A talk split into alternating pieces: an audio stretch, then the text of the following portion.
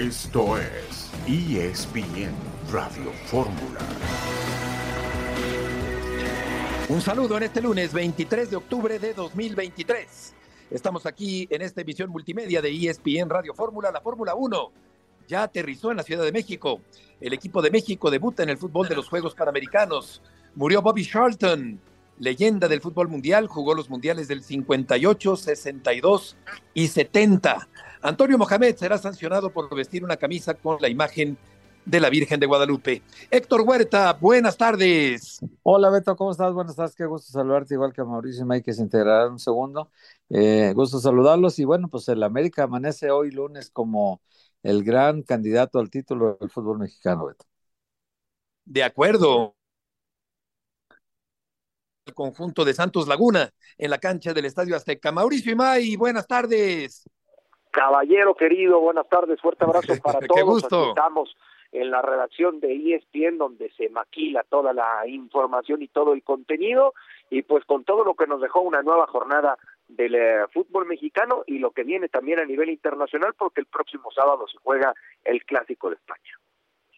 Huele a periodismo en esa redacción de el edificio de ESPN donde está Mauricio Imay en esta tarde. Checo Pérez fue cuarto en Austin, allí en Estados Unidos. Los Phillies podrían coronarse esta noche en la Liga Nacional.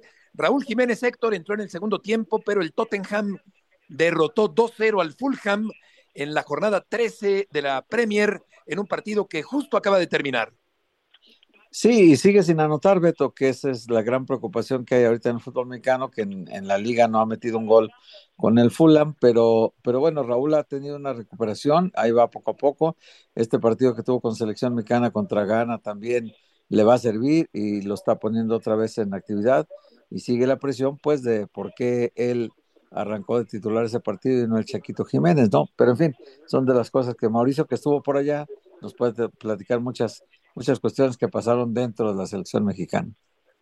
Por supuesto, seguramente trae Mau mucha información después de esa eh, eh, fecha FIFA, de la segunda fecha FIFA también. Aunque no sea fecha FIFA, ¿eh? eh aunque no sea. de acuerdo, de acuerdo. Permanentemente informado Mau. Y León Lecanda tendrá el reporte de los Juegos Panamericanos allá en Chile con la presentación Mau del equipo de México en eh, fútbol en la rama varonil. Este es un buen tema, Beto. Ese es un buen tema del cual también me enteré en esta fecha FIFA. ¿Por qué? Porque otra vez eh, los equipos, ya sabes, cuando hay esta famosa reunión de dueños, se les presenta el calendario, los compromisos que va a haber a nivel de selecciones nacionales en distintas categorías, todos dicen siempre apoyo total para las selecciones eh, nacionales y la realidad es que cuando se cuando llega el evento bueno pues muchos empiezan a decir no sabes qué estamos ya en la parte final de la temporada sí. regular del fútbol mexicano estoy buscando entrar a liguilla échame la mano y no me convoques a este jugador y la realidad es que los jugadores que tenían pensado los jugadores estelares de la categoría eh, pues no, no, no fueron cedidos por parte de sus respectivos equipos. Aún así, eh, Ricardo Cadena intenta hacer un buen trabajo en estos Juegos Panamericanos. El director deportivo de selecciones nacionales viajó el eh, pasado sábado, Emilio Davino, ya está en eh, Santiago, bueno, para, acompañar a la delegación. Correcto, sí. Aquí vamos a preguntarte, Mau, si hay obligación de ceder o hay este tipo de negociaciones o de persuasiones para que ciertos jugadores no sean convocados para este tipo de torneos. Eh, es que... Mientras tanto, el Guadalajara ganó en la cancha del Puebla el pasado viernes. El equipo del Guadalajara gana el partido. Hay un penalti polémico por ahí, pero a final de cuentas creo que para mi gusto gana bien el equipo de las Chivas y estaremos escuchando a Belko Paunovic, el técnico del equipo del Guadalajara, después de esta importante victoria el viernes anterior. Vamos a ir a la primera pausa de este lunes y volveremos enseguida en este arranque de semana con Héctor Huerta y con Mauricio Imay en ESPN Radio Fórmula.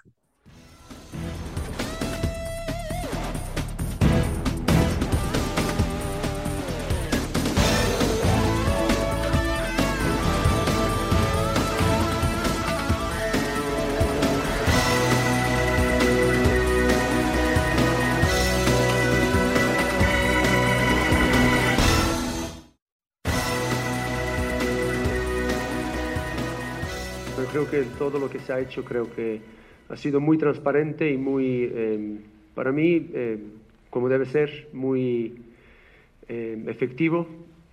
muy contundente y determinante en cuanto a lo que se va a tolerar y no se va a tolerar en nuestro, en nuestro club. Yo cuando hablé con, con los tres jugadores que regresan a la disciplina, les he dicho primero que la primera pregunta era si quieren regresar. Y me han dicho desde luego que sí, estaban, estaban ansiosos para regresar, pero bajo nuestros términos. Y esos términos, eh, aparte de ellos tienen que colaborar, se lo tienen que ganar. Y eso lo dejamos claro y, la verdad es que ahora estamos expectantes para que cumplan las expectativas que, que les hemos fijado y desde luego lo vamos a valorar, pero como digo, el, aquí es importante que todo el mundo entienda que en, un equipo como Chivas eh, los valores son muy importantes. Hay segunda oportunidad que, que se gana con las acciones y efectivamente ayudando, como usted ha dicho bien. Pero es un proceso, yo creo que ya es un proceso y son, em, es un camino que nosotros lo trazamos y esperamos que se va a cumplir. Y, y lo que queremos es, porque son también gente querida dentro del vestuario y, y pueden ayudar. Y mm, lo que necesitamos es ir ya eh, dejando este asunto detrás, han vuelto a la disciplina y van por un eh, camino de recuperación y la integración es lo que estamos buscando. Yo entiendo que, que hay, hay revuelo sobre esta situación, pero para nosotros ya hemos cruzado un, una situación difícil, eh, un gran aprendizaje para, el vestuario y chicos jóvenes, pero ya esto ya está detrás y vamos a por este camino que ahora es, la siguiente fase. Es la voz de Paunovic, con mesura, con ubicación en sus declaraciones, habla sobre los jugadores suspendidos y luego perdonados. Alvarado de penalti y el acrobático remate de Cisneros en la victoria del Guadalajara frente al equipo del Puebla. Y vamos contigo, Hernaldo, con la pregunta lógica, si ahora sí Vega y Calderón serán convocados para el siguiente partido contra los Tigres en el equipo del Guadalajara.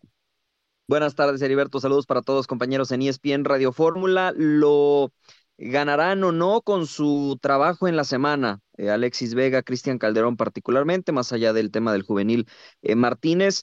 Eh, ¿Por qué? Porque lo ha dejado claro Ebelco que se lo tienen que ganar, que han recibido una oportunidad, sí, pero que esto no quiere decir que eh, les vayan a regalar nada. Será a partir de este martes en entrenamiento vespertino que se reintegren o, que comiencen eh, la semana al parejo del resto de sus compañeros. La semana anterior no comenzaron con el resto del grupo, no les dio ya el tiempo eh, para subirse a la convocatoria. Así es que bueno, veremos cómo entrenan, cómo están esta semana y cómo va llevando la situación Belco, pero digamos en, en temas deportivos, en temas físicos y ya disciplinarios, tienen eh, el visto bueno para regresar a la convocatoria este fin de semana, será decisión de Belko Paunovic si están o no en esa lista para enfrentar a Tigres el sábado. Hola, ¿cómo estás, Arnaldo? Qué gusto saludarte. Oye, de aquel eh, que nos reportó Jesús Bernal, de aquel conmigo no vuelven a jugar, ahorita ya se ganaron el perdón y son gente muy querida en el vestidor. ¿Qué cambió? Eh, el arrepentimiento, diría, de los, de los futbolistas, eh, solicitud también del vestidor, eh, de, de, los líderes del vestidor que hablaron con, con Belco, que le hicieron saber esto, de que eran gente querida, que, que los querían en este proceso para intentar meter al Guadalajara a ser protagonista en el cierre del certamen. Y no lo podemos negar, lo hemos venido platicando en las últimas dos o tres semanas desde que esto aconteció, el tema contractual. no jugaba a beneficio de los intereses económicos del Guadalajara, el que quedaran completamente separados ni Cristian Calderón ni Alexis Vega, sobre todo en el caso del segundo, por lo que ya hemos eh, dicho, su contrato vence hasta mediados del próximo año y Chivas tiene la expectativa de incluso poder extenderlo con miras en venderlo, en cederlo, en prestarlo, en recuperar algo de dinero eh, con lo que han gastado, ¿no? En Alexis Vega, además, uno de los mejores pagados dentro del Club Deportivo Guadalajara. Así es que estos tres factores, te diría Héctor, el que el vestidor eh, pidió su regreso, esto eh, abrió la posibilidad a que, a que fueran reinsertados en el mismo, y también el, aspecto económico, por supuesto, y lo que ya mencionaba Belco, ¿no? El arrepentimiento mostrado por, por ambos futbolistas. Hola Hernando, Buenas tardes, Mauricio May de este lado, te mando un fuerte abrazo. Hernaldo, ¿qué tanto se pudo friccionar o fracturar la relación entre Fernando Hierro y Belko Paunovic por todo lo sucedido en aquella semana? Lo de las indisciplinas, lo de los resultados a nivel deportivo y lo de la Almería. ¿Cómo es hoy por hoy la relación entre directivo y cuerpo técnico? Eh, Tocayo, saludos, eh, un, abrazo. Eh, buena, la verdad es que buena. Eh, fue real esa plática de, Belco, lo reportamos en su momento, que le hizo saber que tenía una oferta y que si no venía el respaldo por parte de la directiva, que no estaba sintiendo ese respaldo por parte del vestidor, pues que él tenía otras opciones y que su contrato lo contemplaban. Después salió a, a, maquillar un poco las cosas Belco en sus conferencias de prensa, evitando el tema incluso de inicio, pero la relación es, es, buena, fue frontal, esa plática existió. Fernando Hierro se lo hizo saber a Mauri Vergara que existía esa posibilidad de que Belco se fuera y la directiva por ello expuso a los futbolistas porque respaldó a Belco, eh, los expuso, sacó un comunicado cuando incluso el tema todavía no era público, fue el propio club el que hizo público este tema de las indisciplinas en Toluca y se siente respaldado Belco, lo mostró así también en las conferencias de prensa posteriores al duelo frente a los rojinegros del Atlas y la relación, a lo que sabemos, se mantiene intacta con Fernando Hierro y eh, por supuesto con la eh, con el apoyo de Amor y Vergara que le ha presentado, aunque con la distancia que le caracteriza a Mauri, ¿no? No es alguien que esté todos los días en los entrenamientos. Recientemente hizo un viaje a Grecia con, con Grupo OmniLife, con, con gente de su staff. Eh, está un poco más alejado, eh, heredándole esta responsabilidad, por supuesto, a, a Fernando Hierro. Y, está trabajando también la directiva, Mau, y, me apuro con el tema nada más para mencionarlo antes de que nos gane el tiempo. Eh, están trabajando para cerrar ya que el Chivas Tigres del sábado sea en el Estadio Jalisco, otra de las labores que ahora mismo hace la, la cúpula rojiblanca, la familia Vergara por supuesto, pero también Fernando Hierro gestionando esto. Hablaron con la directiva de Tigres, accedió eh, el, club eh, universitario para que esto sucediera y entonces cambiará de sede a falta de que sea oficial nada más en las próximas horas del Estadio Akron al Estadio Jalisco por el concierto que se realizará en la cancha de Chivas este miércoles. No iba a estar a tiempo, se evaluaron varias opciones y bueno, la que eh, finalmente parece se concretará es que el sábado se juega a las 19 horas, pero en el Estadio Jalisco, el Chivas contra Tigres. A Mauri también está ocupado porque se casa este sábado allá en Guadalajara. ¿Por qué le llamaste tocayo a Mauricio Imay? eh, por el Moritz, mi estimado Heriberto, que es Mauricio en alemán, así es que bueno, ah. ahí tenemos el, bueno. el, el, tema de ser tocayo es un Cultura poquito general, ahí jugándole con los, con los lenguajes. Sí, sí, sí. Ah, Oye, Así ¿quién como toca? te viste eh, ¿quién- sorprendido en de- este momento, Beto, en algún momento me vi sorprendido al aire y me hice la misma pregunta. y, por favor, De acuerdo. Oye, ¿de quién es el concierto el miércoles, Hernaldo?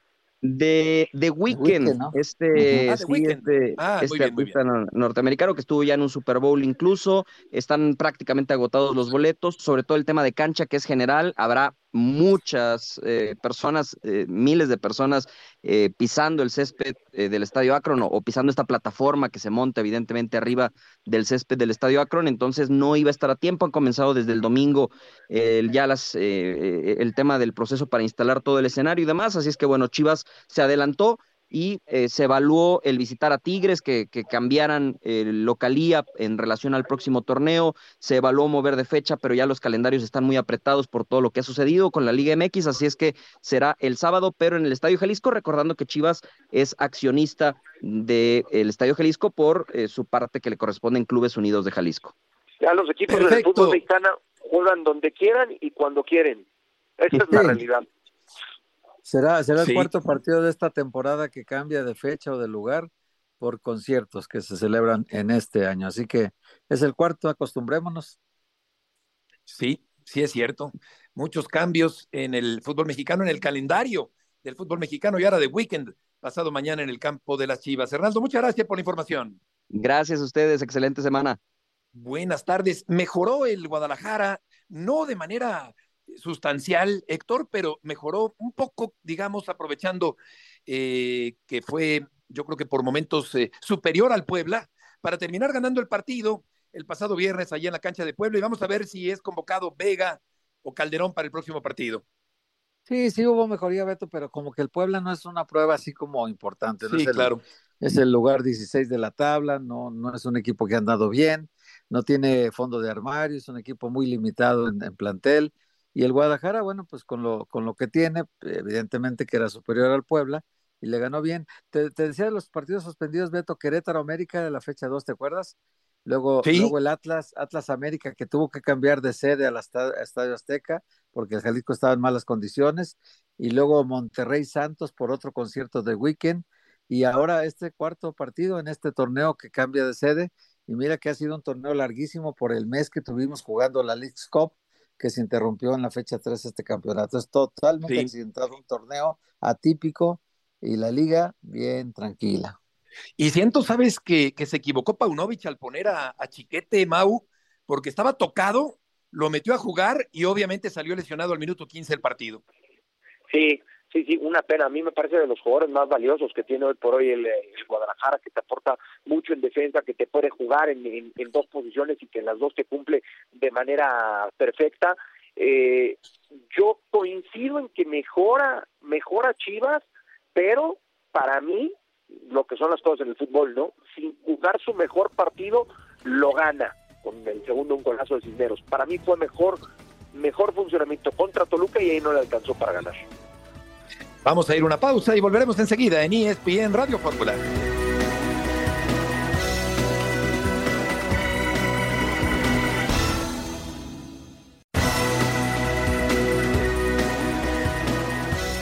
La de Diego sí, estamos estamos tristes de verdad porque estamos, como tú hablaste bien, haciendo todo lo posible para cuidar muy bien de los jugadores. Darte un ejemplo, Cáceres jugó estos dos partidos en un altísimo nivel, una viaje larguísima, y hoy era un partido que para mí no jugaría, no no, de inicio, porque tengo el, el, el sentimiento de que si tú expones a un jugador que está regresando también de lesión a tres partidos consecutivos con la intensidad que fueron los, los partidos de fecha FIFA, el riesgo de, de, sentir algo muscularmente es muy fuerte. Y Diego va a la fecha FIFA con claramente no a 100%, estábamos intentando hacer una, una evolución gradativa, jugó 60 minutos que ya era el límite y tenemos la certeza de que no podría jugar las dos partidos, ¿sabes? Porque justamente eh, no está a 100. Y viene la, la lesión y nos deja, nos deja tristes porque son lesiones que tú consigues saber qué va a pasar. Entonces estas, por favor, tenemos que trabajar en conjunto nosotros, las selecciones, cuidando de los jugadores, porque al final quien sufre son ellos, quien más sufren son ellos. bien, pero eh, tentar encontrar una fórmula ahí de que no pase nuevamente, creo que, que todos, todo el club y, todos están moviéndose para que, que esto no se repita más.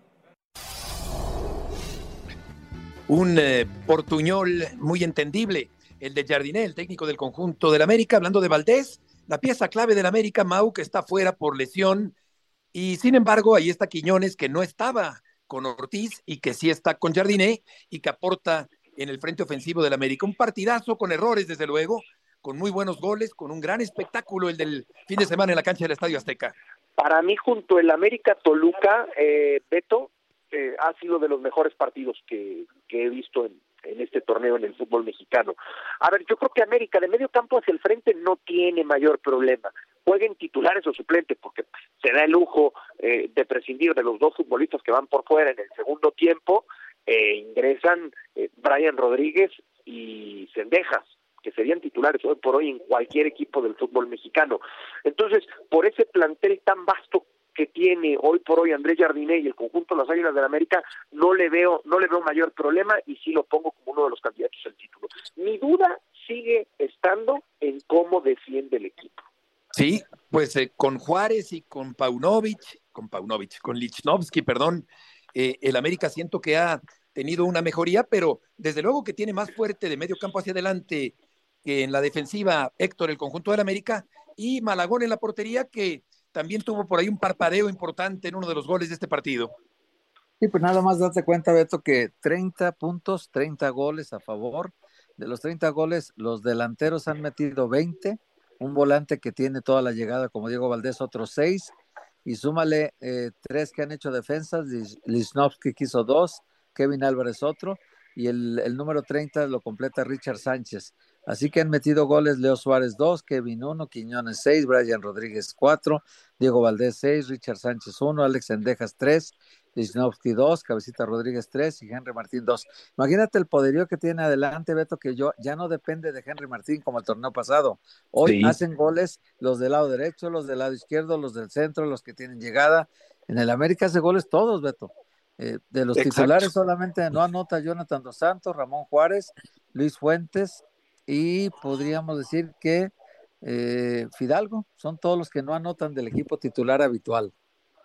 Sí, la verdad es que el América tiene un arsenal ofensivo súper importante con el añadido de Quiñones, eh, prácticamente el mismo plantel que tenía Fernando Ortiz. El equipo de la Universidad de México pierde en el último minuto del partido, como también perdió Cruz Azul Mau de último minuto con ese gol in extremis, una jugada de pizarrón perfecta, modélica entre Gignac y eh, Carioca.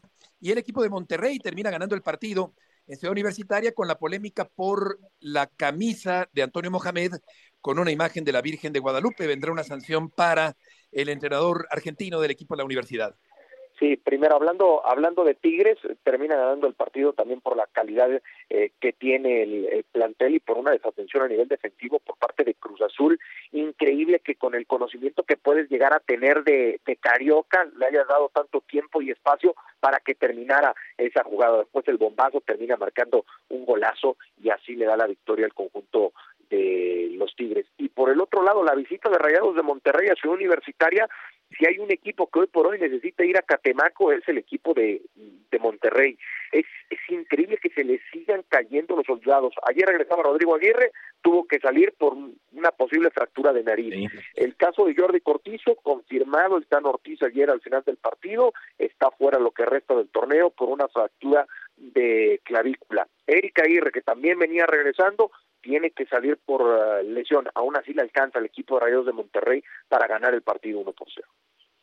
Sí, una imagen muy elocuente de Ortiz que se acerca a papachar, a consolar a Cortizo, que atraviesa por un muy buen momento con esas individualidades, con, ese, eh, con esa buena conducción que tiene el volante zurdo del equipo del Monterrey. Y por otra parte, pues eh, Pumas pierde un partido en el último minuto, como también lo perdió Cruz Azul. Y vamos a escuchar a Joaquín Moreno, hubo un obsequio de Salcedo imperdonable, aprovechado perfectamente por Gignac en este partido que perdió la máquina cementera el sábado allá en Monterrey.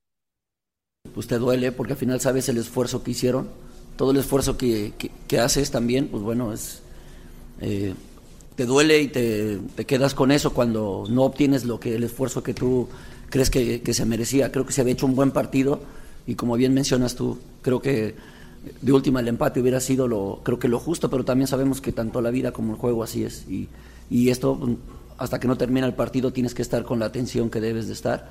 Y al final, bueno, pues también como un equipo como Tigres, pues no le puedes obsequiar ni regalar absolutamente nada.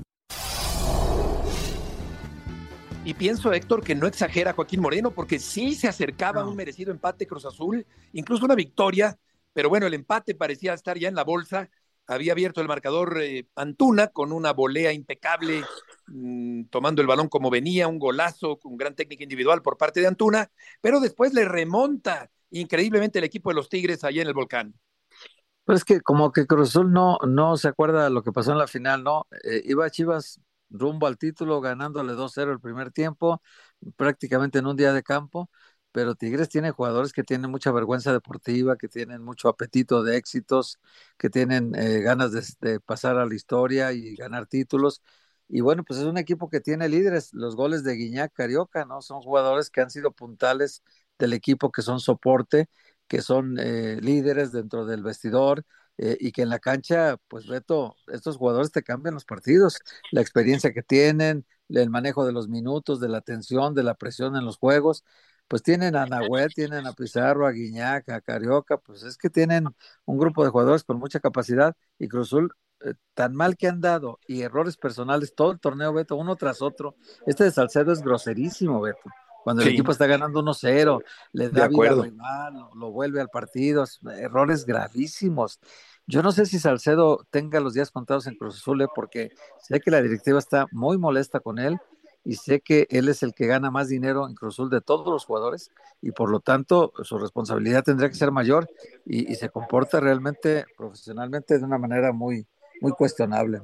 Sí, fue, fue lamentable. También tiene a Vigón, que entró en el segundo tiempo, a Córdoba, desde luego, Laines y Bañez, que entró en el segundo tiempo también en este partido. Y por su parte, el Atlético de San Luis eh, apachurró al Necaxa, lo goleó, lo zarandeó feamente en este partido jugado en San Luis. Un Necaxa que ni las manos metió Mau y un San Luis que se mantiene en los primeros lugares del torneo.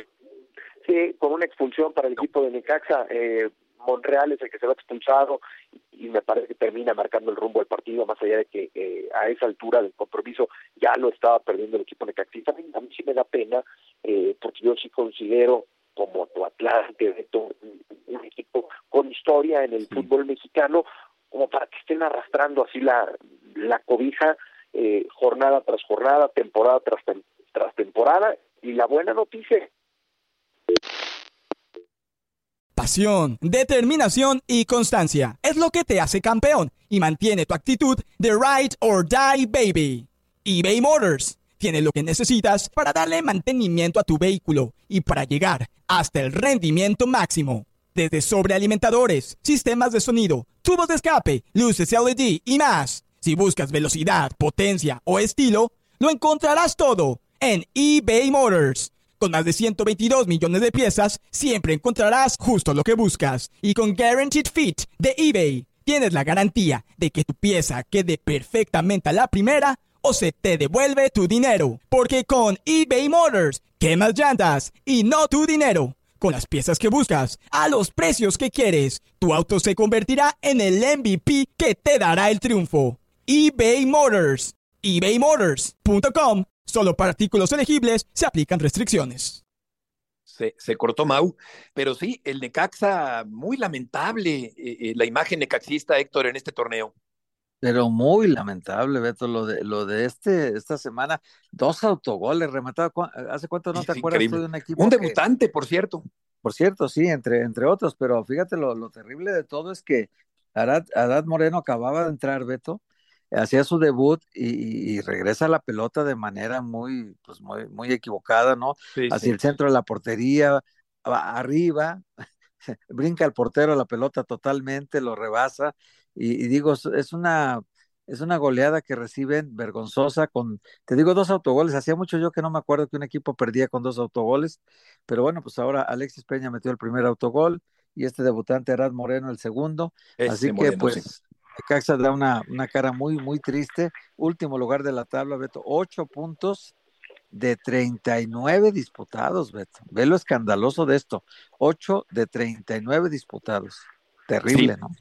Terrible, terrible, la verdad. Y eh, Mau, antes del corte, pues estamos esperando la resolución de la comisión disciplinaria. Seguramente vendrá una sanción para, para Antonio Mohamed por utilizar una camisa con una imagen religiosa, lo cual está prohibido tanto por el reglamento como por el código de ética, que aunque es un pasquín de pacotilla, es letra muerta, pero como quiera, pues ahí existe y a lo mejor lo van a apelar en esta oportunidad. Sí, ayer le pregunté a Felipe Ramos Rizo cómo, cómo se procede y él me decía que el cuerpo arbitral eh, antes de salir a la cancha le debió haber advertido que no podía portar esa, esa camisa con una imagen religiosa. Eh, ya si, si el, el técnico en esta ocasión se aferra a salir así, bueno, pues entonces vendrá una, una sanción por parte de la comisión disciplinaria. No le pueden obligar al técnico, como lo explicaba ayer Felipe, a, quitarse la camiseta o la camisa y ponerse algo más. Él, él tendrá que hacer ahora, eh, se tendrá que hacer responsable por lo que hizo. Pues sí, la tilma en esa camisa y la comisión esquilma a Mohamed con una multa que anunciará seguramente en las próximas horas. Vamos a ir a una pausa y volveremos enseguida. Huerta y Maggi Murrieta en ESPN Radio Fórmula.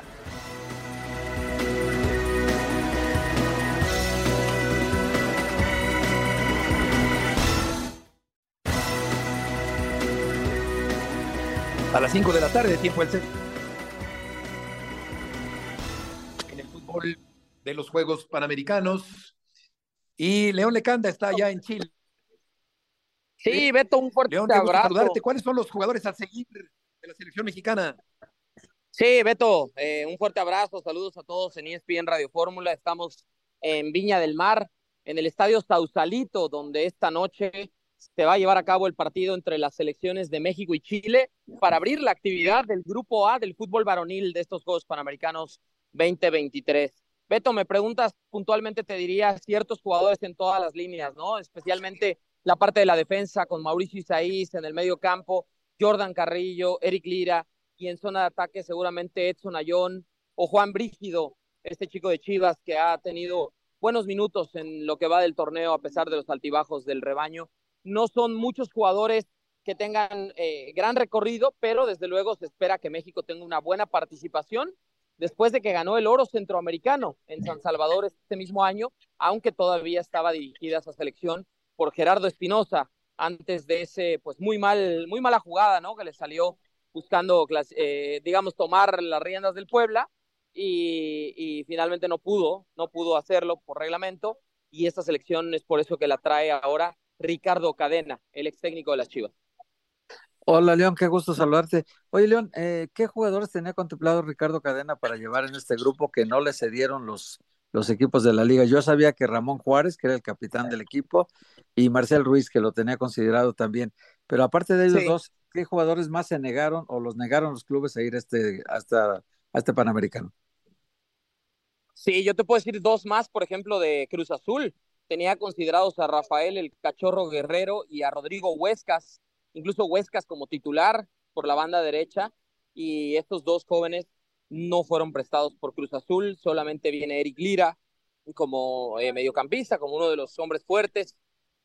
Esta selección sí tiene, por ejemplo, a un Fidel Ambriz, eh, eh, o por ejemplo también a Raimundo Fulgencio, ¿no? del equipo de Tigres, pero indudablemente no trae ningún refuerzo mayor de, la categoría sub-23 que se permite, ni tampoco varios jugadores que trabajaron el proceso previo con Ricardo Cadena y que pudieran en un momento dado haber estado en esta selección para darle más fuerza, ¿no? Y eso, esto siempre pasa lo mismo, Héctor. O sea, cada cuatro años vemos que la federación hace su reestructura, vuelven a hablar sobre un proyecto, los clubes en la asamblea de dueños se, dicen, sí, vamos a apoyar a la selección. Se comprometen.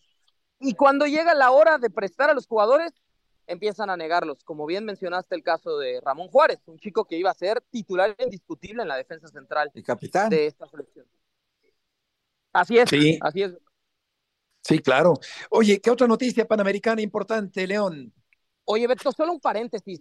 Este estadio Sausalito, para que la gente que nos está escuchando, eh, a lo mejor a la gente no le suena, no, deben decir, pues eso dónde es, ¿no? Bueno, estamos en Viña del Mar, aproximadamente a dos horas de distancia de Santiago, la capital de Chile. Este escenario, Beto, fue construido hace 94 años, en 1929 fue su inauguración. ¿Y por qué es significativo? Porque este estadio donde hoy estamos parados fue la primera ocasión en donde la Selección Nacional de México... ¿Perdimos a León, Beto? Pues no, no escuchamos bien a. Y ahí fue la primera victoria de México. Ahora sí. Ahí. Ahora sí, ahora sí. Y decía León que ahí fue la primera, sí, la primera victoria, de, México. Sí, en 1962, León. Correcto. Claro, que ganó, ganó, a Checoslovaquia, ¿no? Ya no te escuchamos bien, León, pero. 3 a 1. A Checoslovaquia, Beto. ¿verdad? Contra, a, Checoslovaquia 3 a 1. Es correcto. Correcto. 1962. Qué bueno que lo mencionas. Le sumo otro capítulo de selección mexicana en ese estadio en aquella desastrosa Copa América con Miguel Herrera, que queda eliminada la selección en fase de grupos. También se pasó por ahí con Sausalito. En Sausalito, en Viña del Mar, es cierto. Viña del Mar es como el Cancún de Chile, ¿no? Sí, sí, el, el, Chololo Díaz metió un gol ese día, Héctor, que acaba de ser eh, entronizado en el de la, fama, de, la fama de Pachuca. Y, y si no me equivoco, Héctor Hernández y del Águila, me parece. Del Águila, sí, exactamente. Héctor También ellos completaron. Correcto, de penalti Héctor Hernández. rápidamente, en otras noticias, Beto, y la comunicación está un poquito eh, débil aquí la señal, pero hoy por la mañana muy buenas noticias en el pentatlón moderno. Las hermanas Mayan y Mayran Oliver ganan el pentatlón moderno en la prueba individual, hacen el 1-2 las hermanas. Mayan consigue su clasificación olímpica es la tercera clasificación de un deportista mexicano a los Juegos de París 2024, después de Edson Ismael Ramírez y de Gaby Rodríguez en el tiro deportivo. Ahora, el día de hoy, Mayan Oliver se clasifica en pentatlón moderno al ganar eh, en los Juegos Panamericanos y hasta esta mañana, pues ya 11 preseas doradas de la delegación tricolor en dos días y medio de competencias. Va bastante bien hasta el momento. León, muchas gracias por la información. Gracias a ustedes, muy buena tarde. Estas Buenas victorias tardes, de pentatlón moderno, Beto, son 60 para años. al presidente de la Federación de Fútbol, ¿no? Ibar Cisniega, que es que más que de fútbol sabe de pentatlón. él. Sí, sí, claro, fue pentatleta, efectivamente, Claro, durante claro. mucho tiempo Ibar Cisniega. Y eh, pues, hombre, han pasado más de 60 años de aquella victoria del equipo mexicano dirigido por Nacho Treyes, Héctor 61, sí, Nacho 3, claro. Treyes, claro. ¿no? En la, en la dirección técnica, don Nacho. Claro, el 62 por Don Nacho 3, claro, era el técnico. La primera victoria de. México se consiguió con él. Exacto, el santón del fútbol mexicano, Ignacio Treyes. Después se perdió con España, Mau, cuando Peiró eh, marcó ese gol. Fue el que se le escapó a la defensa mexicana, ¿no? Sí, Eh, sí. aquella, Un aquella contragolpe, ¿no? Un contragolpe. Derrota, un contragolpe, sí. Peiró. Y, lo- y luego también perdimos con Brasil 2-0 en el único partido que jugó Pelé ese mundial porque se lastimó y ya no volvió a jugar la Copa del Mundo. Exactamente, exactamente. El Mundial de Chile, 62. Y vamos, eh, sí, tienes razón, mi querido Vicenzo, estamos hablando de historia, es que somos unos nostálgicos. Huerta y Murrieta, Mau no tanto. John, buenas tardes, gusto en saludarte. Igualmente yo diría un par de rucos, ¡ah! de broma. Gracias. Qué canijo eres. Pues tú no, tú no bailas, tú no cantas mal las rancheras, güey. Saludos también a Mau. Bueno, ya después de que les metí un- una bromita aquí, los saludo desde Una US puya, Bank un puyazo. En Minnesota. Lo que yo considero el mejor estadio de la NFL, me encanta.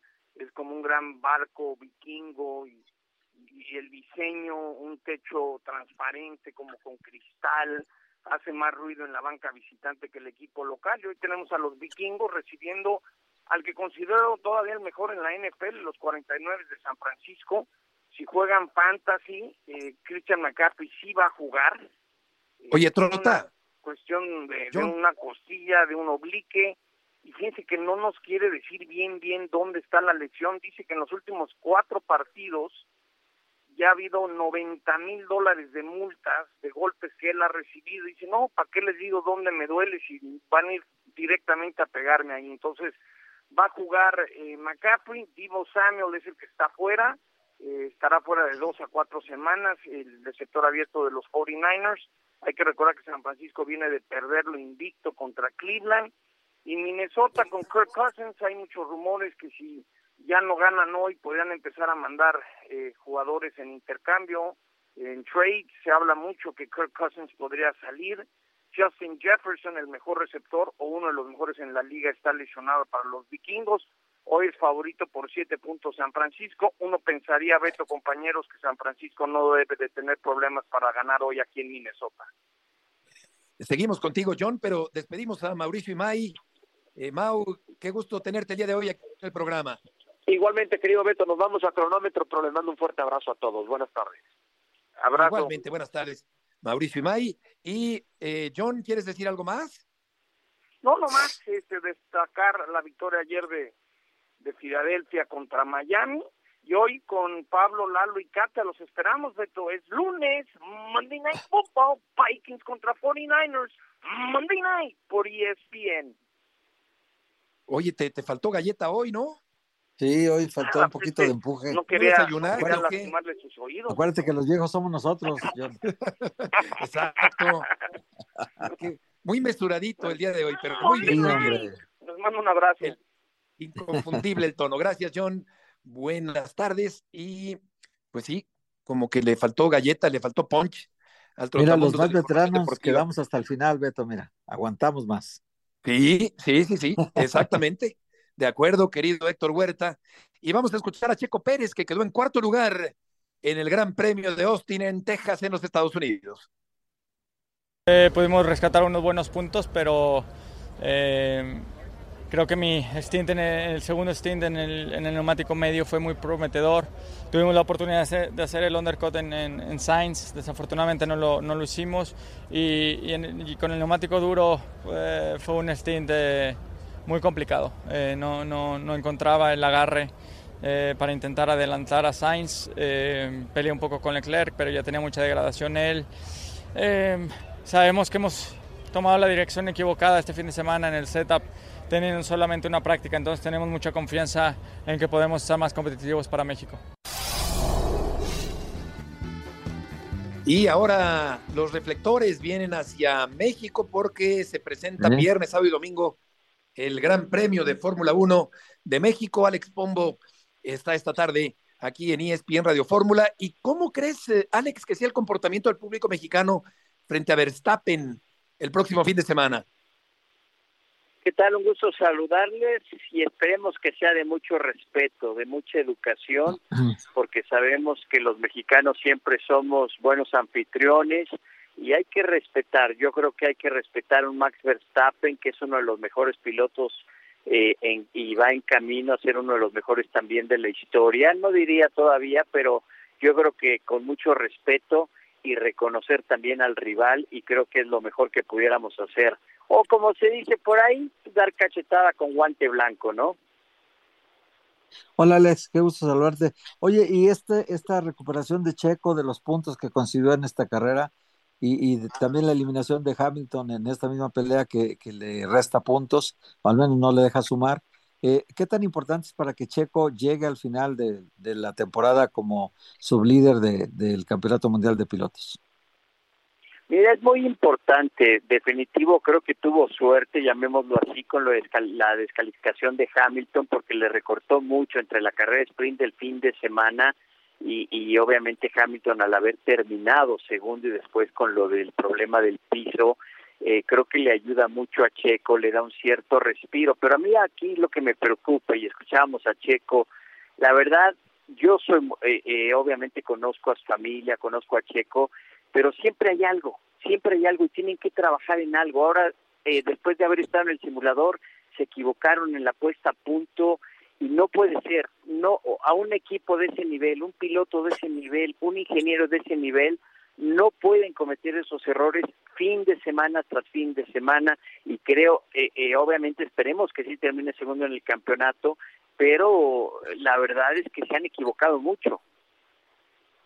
Y Alex, ¿por qué descalificaron ayer a Hamilton y a Leclerc? Mira, los, eh, los autos de Fórmula 1 o los autos Fórmula anteriormente tenían, eh, para evitar que el piso de fibra de carbono se lastimara con el pavimento, con el concreto, eh, o, o, con los lavaderos o la parte dura de la pista en este caso, le ponían un pedazo de, en aquel entonces, estoy hablando de los 80, 90, le ponían una madera, ahora es una de tipo de fibra, un tipo de plástico especial, para que se desgaste ese piso y no se desgaste el piso, digamos, original o el piso base del auto de fibra de carbono, que es muy costoso. Ponen eso, y pero también tienes una cierta medida que te marca el reglamento y se desgastó demasiado con la fricción del piso.